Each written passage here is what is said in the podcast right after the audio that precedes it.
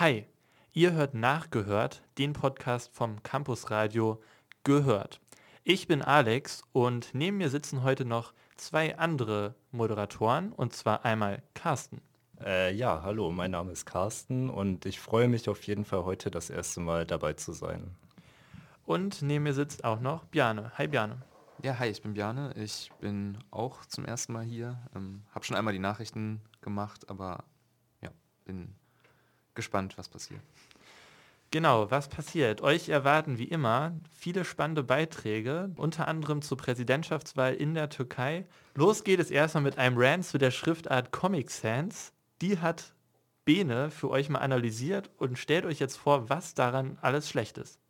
Max Mustermann, gestorben am 31. Mai 2023 im Kreise seiner Familie.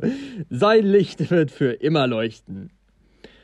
So würde wohl keine eine Trauernachricht überbringen. Die Art und Weise, wie ich das sage, passt ja überhaupt nicht zum Inhalt. Doch genau das ist das Gefühl, das ich bekomme, wenn ich als Typografie-Nerd Sachen in der Schriftart Comic Sans sehe, die so einfach nicht zusammenpassen. Traueranzeigen in Comic Sans sind tatsächlich im Internet zu sehen, ebenso wie auf Grabsteinen, Regierungsgebäuden, in Hausarbeiten und ja, auch im Lebenslauf bei Bewerbungen. Wer das macht, hält wohl sein Leben für einen Witz. Aber mal ehrlich, Comic Sans ist eine primitive, irgendwie unbeholfene Notgeburt aus längst vergangenen Zeiten, die immer wieder furchtbar falsch verwendet wird und damit komplett das konterkariert, was der Ersteller eigentlich sagen wollte. Kein Wunder, dass ein Designer in seiner Not das Online-Spiel Kill Comic Sans veröffentlicht hat. Einzig ein Comiczeichner, vielleicht noch eine Grundschullehrerin oder ein Kindergärtner sollten die Lizenz für Comic Sans haben. Dabei begann alles mit einem unschuldigen Hund. Einem sehr verpixelten Hund, um genau zu sein. Rover war sein Name. Der sollte 1994 in einem Computerprogramm Windows-Einsteigern die Bedienung erleichtern. Und Microsoft brauchte eine lustige Schriftart für seine Sprechblasen. Also entwarf der Designer Vincent Conner in nur drei Tagen eine Schriftart. Comic Sans. Die dann nicht genommen wurde, am Design lag es jedoch nicht. Einige Zeit später fand sich dann Comic Sans vorinstalliert auf vielen Windows-PCs und führt seitdem einen Siegeszug gegen den guten Geschmack dass die Schriftart nicht nur komplett falsch verwendet wird, sondern auch aus handwerklicher, aus typografischer Sicht merkwürdig unförmig aussieht, gerät da fast schon zur Nebensache. Also, tut eurem Friendly Neighborhood Typografie-Nerd einen Gefallen und löscht Comic Sans aus eurer Erinnerung. Und am besten auch gleich von der Festplatte. Das war Bienes Beitrag zu Comic Sans. Ähm, ich muss sagen, persönlich habe ich damit noch wenig Berührung gehabt bisher, aber vielleicht sieht es bei euch anders aus. Ja, also ich denke mal, mit Comic Sans hat man als erstes irgendwie in der Grundschule mit seinem ersten PC Kontakt gehabt, in dem man halt diese Schriftart gesehen hat und dachte, dass sie extrem cool ist. Heutzutage sieht man das wahrscheinlich eher von so, weiß nicht, so Facebook-Müttern, die dann halt irgendwelche Memes in irgendwelche WhatsApp-Gruppen reinschicken oder ähnliches. Oder ja, voll. Was denkst du, Alex?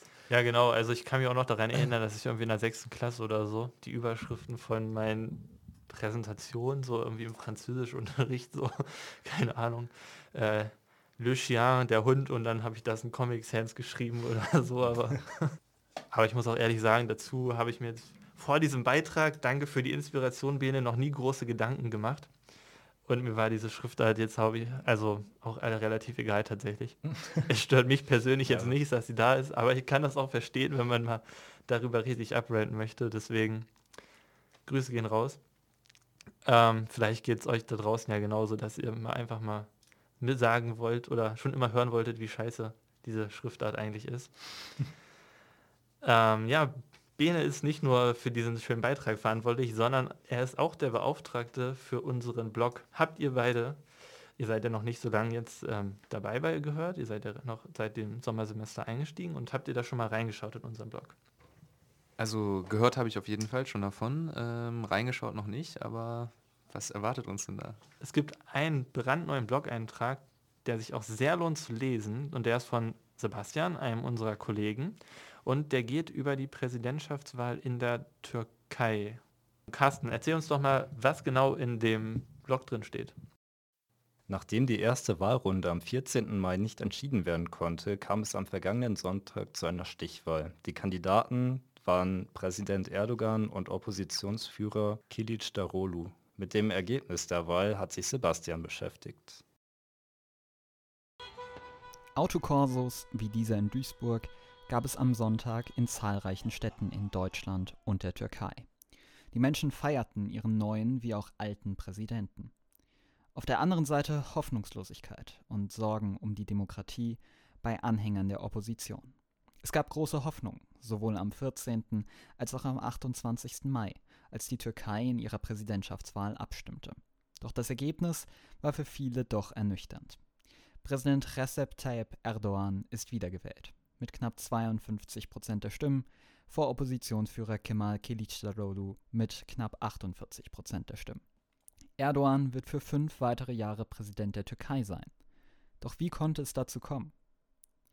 Laut den Umfragen war Erdogan noch kurz vor der Wahl gleich auf mit Kılıçdaroğlu. Jetzt ist Erdogan 5% vor ihm. Ein Grund für Kılıçdaroğlus Niederlage? Sinan Oğan. Er war der Drittplatzierte in der ersten Runde der Präsidentschaftswahlen. Oans Koalition umfasste die Partei der Nationalistischen Bewegung, eine rechtsextremistische nationalistische Partei. Teil der Partei sind auch die Grauen Wölfe, eine paramilitärische Organisation, die islamnationalistisch und faschistische Hintergründe hat. Über die Gründe für die überraschend wenigen Stimmen für Kilicdaroglu wurde stark diskutiert. Kana Aver vom Essener Zentrum für Türkei-Studien sagte gegenüber dem WDR, dass fehlendes Charisma von Kilicdaroglu ein Grund sein könnte. Er ist ein Bürokrat, der seit zehn Jahren an der Spitze der größten Oppositionspartei CHP steht.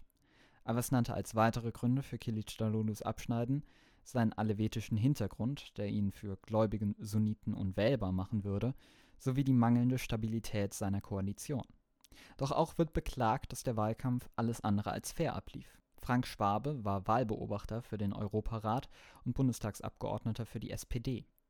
Er meinte im WDR bereits nach der ersten Runde der Präsidentschaftswahl, dass die Türkei die Prinzipien einer freien Wahl nicht erfülle. Es fehle an Transparenz bei der Veröffentlichung der Wahlergebnisse und Erdogan hatte entscheidende Vorteile bei der Berichterstattung. Laut einer Analyse von Oppositionspolitikern, die Mitglieder der türkischen Medienaufsicht sind, waren diese Vorteile besonders im türkischen Staatsfernsehen bemerkbar im April verbrachte es gerade einmal 32 Minuten mit Berichterstattung über Oppositionsführer Kılıçdaroğlu. Präsident Erdogan hingegen wurde für 32 Stunden thematisiert. Auch in der Stichwahl wurden erneut die ungerechtfertigten Vorteile von Präsident Erdogan vom Europarat kritisiert. Auch in Deutschland bleibt Präsident Erdogan beliebt. Von Deutsch-Türken erhielt Erdogan knapp 67,4 Prozent der Stimmen. Damit schneidet Erdogan hierzulande besser ab als in der Türkei. Was nun passiert, ist zunächst unklar. Oppositionsparteien gehen von einer Zunahme von politischer Verfolgung durch die Regierung aus. Und auch die Medien fürchten Ähnliches. Auch außenpolitisch ist vieles nicht klar. Denn trotz einem wachsenden Autoritarismus in der Türkei, so ist sie immer noch ein NATO-Mitglied und ein EU-Beitrittskandidat. Welche Auswirkungen Erdogans Wiederwahl hat, wird sich zeigen. Ja, vielen Dank, Sebastian. Was mich nach dem Wahlergebnis erstaunt hat, ist, dass es auf jeden Fall eine Menge Autokurses gab oder generell einen ziemlichen Aufmarsch seitens von deutsch-türkischen Wählern, die sich äh, scheinbar über das Wahlergebnis gefreut haben. Was denkt ihr denn dazu? Ähm, ja, also es war ja auch auffällig, dass ähm, auch in den Umfragen und so die Deutsch-Türken in der deutlichen Mehrheit für Erdogan votiert haben halt für einen lupenreinen Autokraten inzwischen, kann man, denke ich, schon sagen, ähm, sich da zu weit aus dem Fenster zu lehnen. Und also ich weiß nicht, ich finde das Ergebnis sollte einen auf jeden Fall irgendwie, sagen wir mal, nachdenklich stimmen so, ob man da nicht irgendwie was, was tun kann und äh, auch so als Gesellschaft und aber auch halt die Frage stellen natürlich, woran das liegt so. Ähm, genau, aber da bin ich jetzt auch nicht der Experte für, um das irgendwie jetzt im Detail zu analysieren. Oder was denkst du denn, Bjane? Ja, ich äh, war auch überrascht, dass die gerade die Deutsch-Türken in so großer Zahl Erdogan gewählt haben. Ich glaube, es waren über 60 Prozent.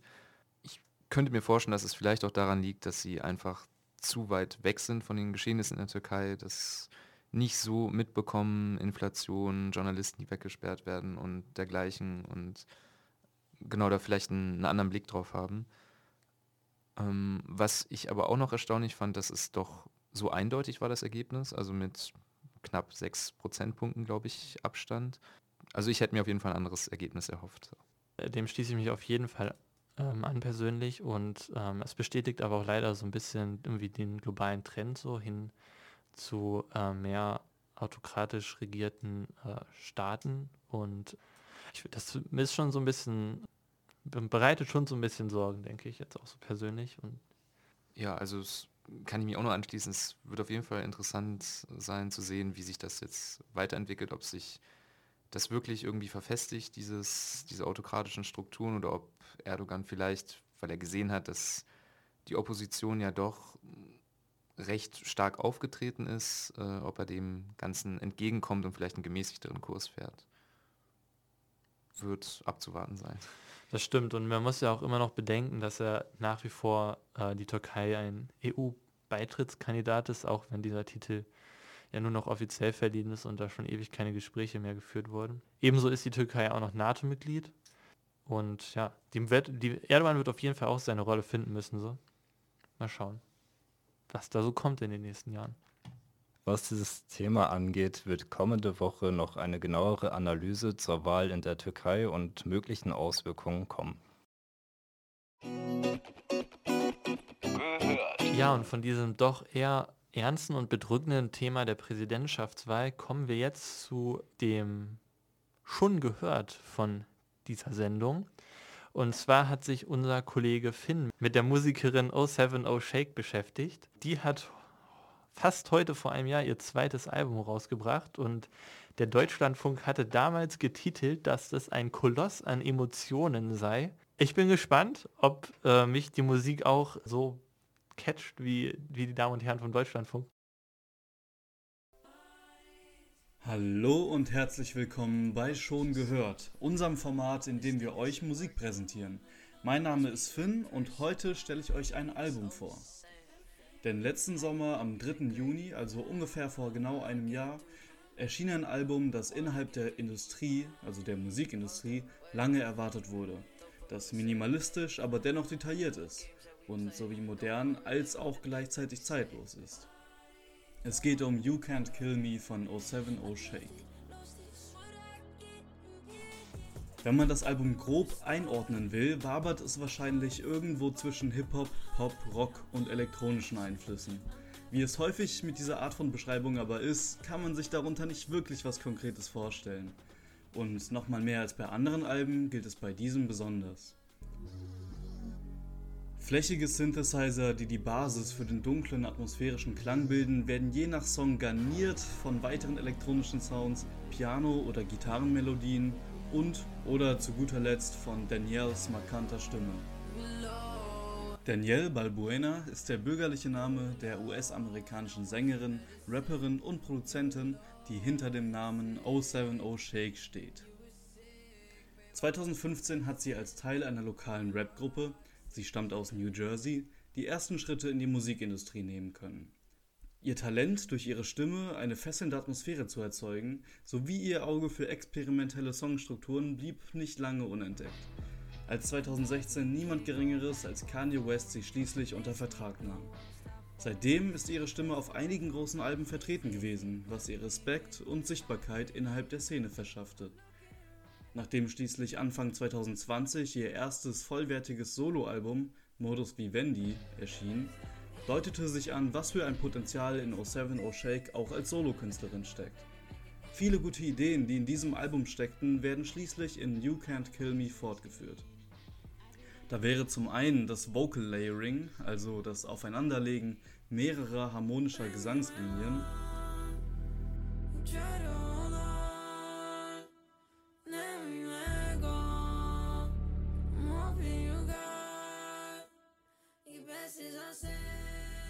Mischung aus akustischen und elektronischen Instrumenten.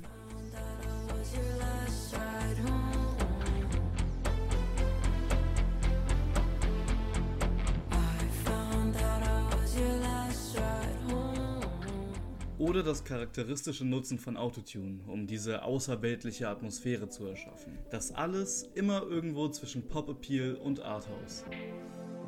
And spoke in past tense, reminisce about back when our spirits used to dance with each other. We've been smoking gas, yeah, this is so romantic. I never wanna press fast forward. Genauso facettenreich wie die Produktionen sind auch die Emotionen. Beim Versuch, sie zu beschreiben, bin ich am Ende zwischen Sehnsucht, Resignation, Wut und Trauer rausgekommen. Allerdings sind sie in den meisten Fällen nicht wirklich greifbar. Vielmehr baut die ambitionierte, sagen wir fast cinematische Produktion zusammen mit teils undurchsichtigen Texten und intensiver Stimmenperformance ein atmosphärisches Gesamtwerk. Um es zu verstehen, muss man wahrscheinlich nicht viel tun, außer sich darauf einzulassen. Danke, Finn, für den interessanten und spannenden Beitrag von einer Rapperin, die ich wirklich noch nie gehört habe vorher. Habt ihr denn, ihr beiden, auch Musik, auf die ihr euch einfach mal einlassen könnt und die euch vielleicht auch emotional so ein bisschen so berührt und in die ihr so reinsinken könnt? Wie sieht es aus bei dir, Biane? Ja, also ich höre grundsätzlich gern Rock, Pop, gerne aus den 70er, 80er Jahren so. Also ich hab, bin großer Queen-Fan, aber auch von anderen Solokünstlern, ähm, Michael Jackson zum Beispiel und ähm. Aber Queen würde ich sagen, kann ich schon einige Songs mir sehr gut anhören, öfter mal. Und hast du da so welche äh, speziellen Lieder, so, die dir gerade so rein in den Sinn kommen? So? Ähm, ja, es gibt natürlich die, die vielleicht fast jeder kennt, äh, Bohemian Rhapsody und dergleichen, ähm, aber auch ja eher Balladen, Love of My Life zum Beispiel Mhm. ähm, äh, und einige mehr auch noch. Also. Wie sieht es bei dir aus, Carsten? Ja, mir fällt da jetzt im Stegreif nicht genau was zu ein. Also Musik, auf die ich mich notgedrungen einlassen müsste und das auch eher im hochprozentigen Bereich, wäre dann wahrscheinlich irgendwie Ballermann-Musik, die man dann wahrscheinlich auch als Koloss der Emotionen äh, bezeichnen könnte. Ist natürlich auch eine sehr interessante Musikrichtung, die, man, die ich persönlich nur hören kann, wenn ich äh, die Emotion der, des 2 Promille Alkoholgehalts in mir selber spüre. Aber, und vorher geht da gar nichts bei mir. Aber ähm, Ja, mir auch so. ja, ich persönlich äh, bin auch tatsächlich so mit emotionaler Musik, äh, höre ich dann irgendwie 21 Pilots oder Linkin Park tatsächlich gerne. Aber so die nischigen Geheimtipps kann ich leider auch keiner rausgeben. Ähm, da habe ich auch kein Experte für. Ähm, ja, apropos Musik, es wird wieder Sommer und äh, man sieht jetzt immer mehr Leute, die draußen im Park Musik hören und dabei wieder Fußball spielen. Und wir nehmen diesen Podcast am 31.05. auf, am Mittwoch, nach dem Wochenende des letzten Spieltags der dritten Liga, der zweiten Liga und der Bundesliga. Habt ihr das verfolgt, das Drama vom Wochenende? Selbstverständlich, so wie die meisten Fußballbegeisterten wahrscheinlich unter uns, war dieses Wochenende wahrscheinlich ziemlich aufregend und packend, vor allem weil es ja auch quasi in jeder deutschen Liga einen sehr spannenden ähm, ja, Meisterschaftskampf gab. Jane, möchtest du vielleicht noch was dazu sagen? Äh, das kann ich gerne machen. Wie gesagt, also es war ja von der ersten bis zur dritten Liga eigentlich sehr spannend. Und ja, viele Tore auch noch in den letzten Minuten gefallen. Und für mich persönlich war aber natürlich das Meisterin in der ersten Liga besonders spannend, gerade weil ich äh, großer Bayern-Fan bin, was natürlich nicht Oh. eigentlich immer so äh, Oh, beliebt oh. macht automatisch. ähm, aber also ich muss sagen, ich habe noch nie so nass geschwitzt beim Fußballspiel vor dem, vor dem Fernseher gesessen. Und ja, also das war auf jeden Fall schon ziemlich, eine ziemlich krasse Erfahrung, die ich vielleicht so zuletzt bei ähm, Champions League Finale vor zehn Jahren hatte irgendwie. Ja klar, für euch war es immerhin noch ein Happy End. Ich muss sagen, als, also ich bin äh, Eintracht Braunschweig, ich bin Braunschweiger, deswegen so die, die Meisterschaftskämpfe haben mich, mich nicht weiter berührt. Und ich muss aber leider sagen, es tut mir leid, Bjane, aber ich hätte mir doch jetzt nach den vielen Jahren mal einen anderen Meister gewünscht und wenn es auch der BVB ist. Ja, ich tatsächlich auch, ja. Aber gut, äh, letztendlich gewinnt der mit den meisten Punkten und den meisten Toren der, oder der besten Tordifferenz und das ist halt der FC Bayern und wenn man sich die Dortmunder anschaut über die Saison so, Ja, ich äh, wollte noch sagen, also ich bin jetzt nicht, nicht, nicht komplett gefühlskalt oder so. Ich hätte ich es den Dortmundern auch schon irgendwie gegönnt und ich habe auch nicht damit gerechnet, dass sich da noch was tut äh, am letzten Spieltag, aber ähm, du hast schon recht. Also wenn man am Ende dann auf Platz 1 ist, dann hat man es irgendwie doch auch schon verdient. Ja, was mir persönlich auch noch leid getan hat, dieses Wochenende waren die armen Hamburger, die ja für neun Minuten oder so, glaube ich, äh, in der ersten Liga wieder waren, bevor dann die 13. oder 12. Minute der Nachspielzeit in Regensburg angebrochen ist. Ja, das, ich muss sagen, ich habe das live geguckt so und dann tat mir das doch irgendwie ein Stück weit leid. Naja, dazu muss man allerdings noch sagen, dass sie die Chance durch die Relegation noch haben, nächste Saison wieder in der ersten zu spielen, solange Stuttgart jetzt nicht irgendwie äh, komplett einbricht. Ich habe mich sehr gefreut über den Spieltag. So spannend wie dieses Jahr war er ja seit Ewigkeiten nicht mehr in allen drei Ligen. Also ich äh, fand es auch sehr, sehr spannend und war auf jeden Fall gut für, für die neutralen Zuschauer auch. Aber von mir aus muss es nächstes Jahr nicht so spannend sein. Nun gut, kommen wir vom Sport zu den harten Fakten mit Jonas.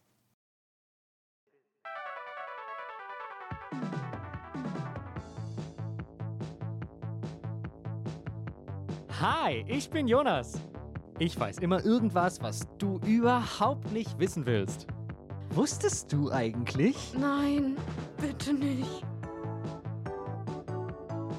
Wusstest du eigentlich, dass der libysche Diktator Muammar al-Gaddafi 2009 vor der UN vorschlagen wollte, dass die Schweiz zerschlagen und an Deutschland, Frankreich und Italien aufgeteilt werden sollte?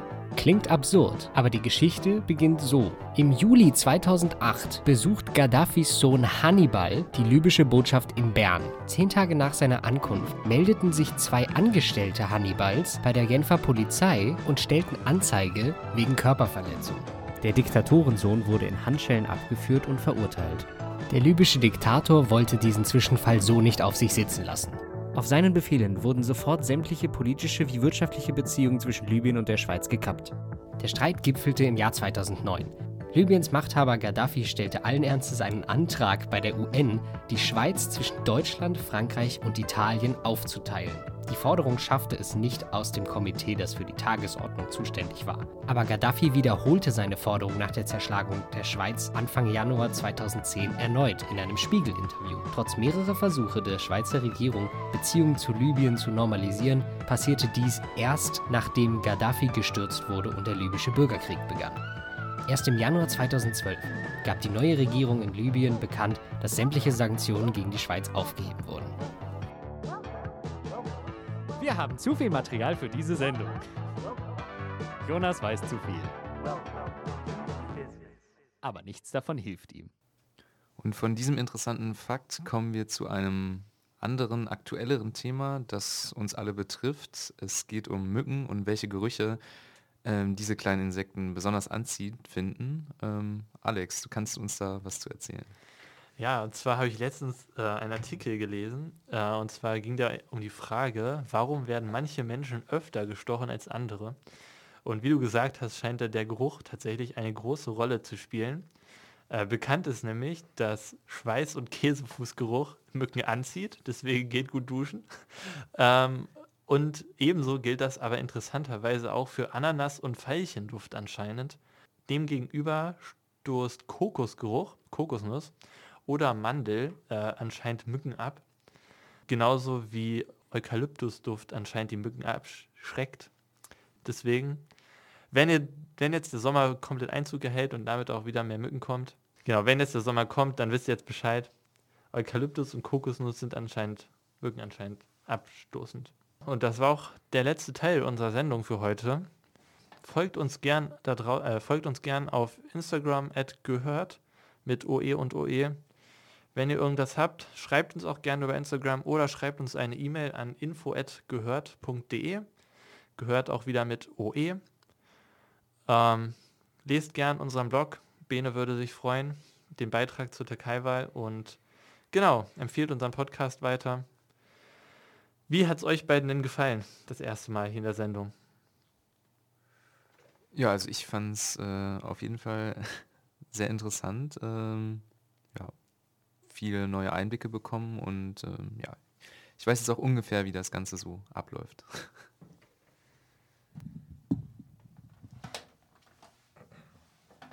Ähm, ja, ich fand es auch äh, ziemlich spannend, neue Einblicke und generell erstmal ja, erste Erfahrungen in diesem Bereich hier sammeln zu können.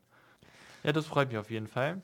Ähm, wenn ihr selber mitmachen wollt noch und auch mal einen Podcast aufnehmen wollt im Stadtradio oder sogar live moderieren wollt, kommt gern zu unseren Treffen, immer montags um 19 Uhr im VG 1.103. Das war diese Sendung. Macht's gut. Ciao. Tschüss.